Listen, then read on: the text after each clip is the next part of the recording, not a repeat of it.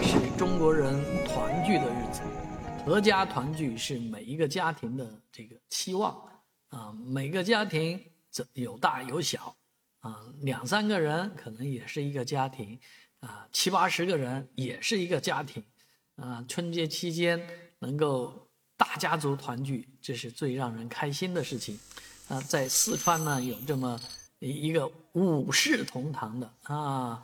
五代喊人聚在一起，从两岁的小孩开始喊爸爸，啊，二十九岁的爸爸在喊五十一岁的爸爸，五十一岁的在喊七十一岁的爸爸，七十一岁的人呢喊九十四岁的爸爸，看着都有挺开心啊。这个就是阖家欢乐，这个祖孙五代啊，五世同堂，多么幸福啊！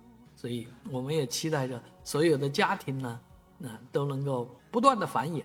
啊，一代传一代，啊，在聚在一起的时候呢，都能够开心快乐。